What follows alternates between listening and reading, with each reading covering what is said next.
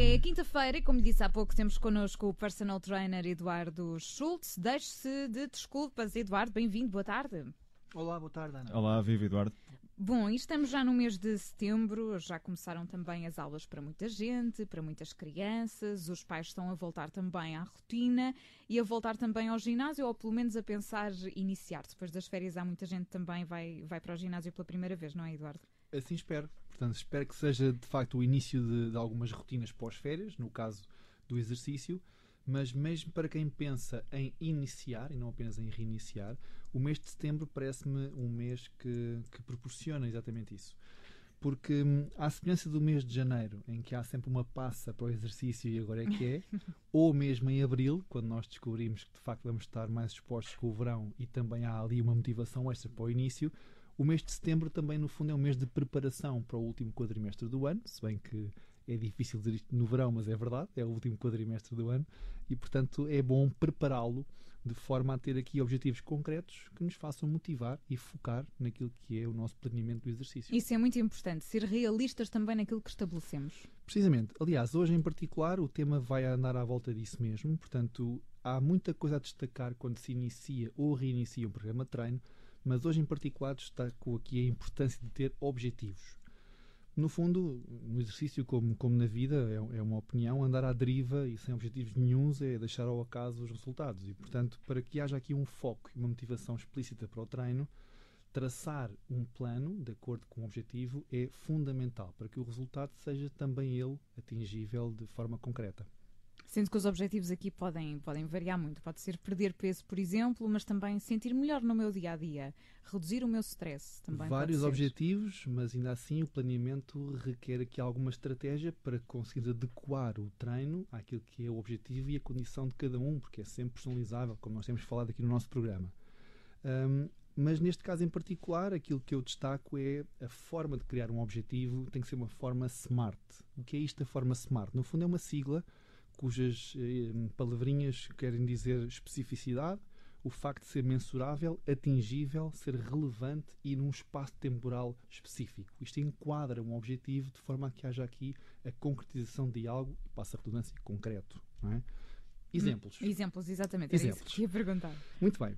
Por exemplo, em, em, termos de especificidade, perder massa gorda. É algo concreto, é algo que, que não deixa margem para dúvida. Por exemplo, eu quero perder massa gorda, é algo que me permite ter aqui um objetivo muito claro daquilo que é o meu ponto de partida. Eu vou partir deste objetivo para algo concreto. Até porque o Eduardo falava aí deste último quadrimestre, estamos a aproximar-nos do Natal no Natal também há uh, muitas calorias. João, isso quase portanto... que dói aos nossos ouvintes Sim, no verão falar no Natal. Natal. Mas é, pode-se fazer é também esse planeamento a pensar, vou abusar um pouco no Natal, portanto tenho aqui também até ao final do ano para, para conseguir ganhar aqui outra forma e conseguir preparar melhor também para essa época dos doces. Bom, como eu calculo que tenha havido algum abuso no verão, eu espero que o abuso do Natal ainda venha longe e até lá há muita coisa para fazer. Mas sim, eu percebo aqui a analogia e de facto preparar este quadrimestre faz sentido, enquanto lá está a balizar o objetivo no espaço temporal, no uhum. espaço temporal do quadrimestre.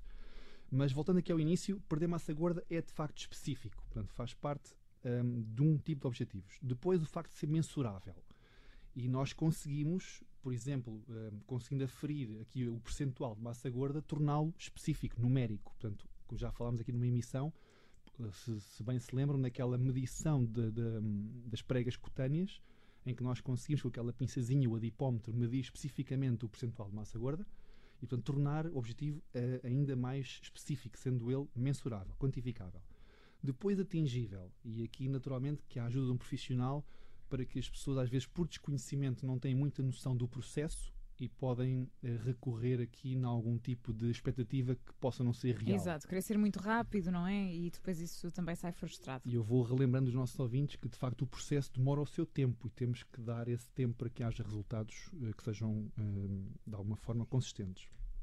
Depois, naturalmente, a relevância. E aqui remete de novo, como o João disse há pouco, para o quadro pessoal. Portanto, cada um atribuirá o valor que deve atribuir àquele objetivo, portanto, ser relevante para cada um, Pode ser por motivos de saúde, pode ser por motivos estéticos, enfim, há aqui um conjunto de relevâncias a ter em conta, mas cada um saberá de si.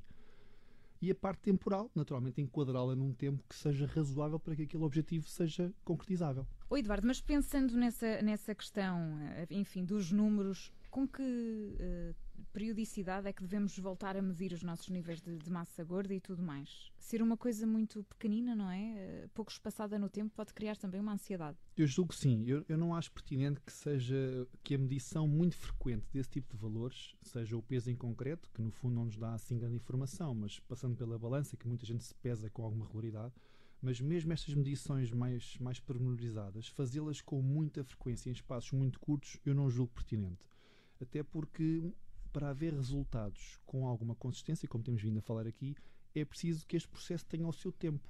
E se naquele curto espaço de tempo o resultado não foi tão imediato quanto a pessoa poderia esperar, eu julgo que pode criar aqui alguma ansiedade no processo. Porque é um período também de adaptação, isso é importante, é importante também dizê-lo. Naturalmente que sim, para acontecerem alguns resultados, o corpo tem que se adaptar a um certo estímulo e isso demora de facto tempo. Temos sido aqui, enfim, batalhando aqui com uma questão do tempo, mas é, mas é, é de facto isto que acontece. Portanto, a adaptação tem que ter uh, o seu processo.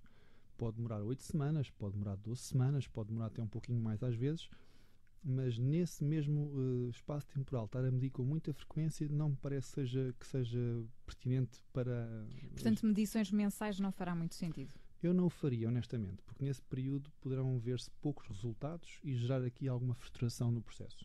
Portanto, é preciso ter objetivos uh, realistas, razoáveis. O importante é que se comece a mexer de facto, a recomeçar no ginásio ou iniciar um plano de treino neste mês de setembro.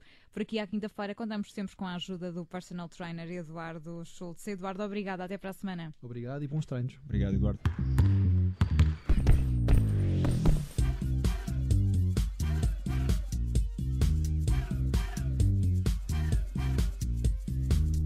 Esta edição está também disponível em observador.pt. Rádio Observador.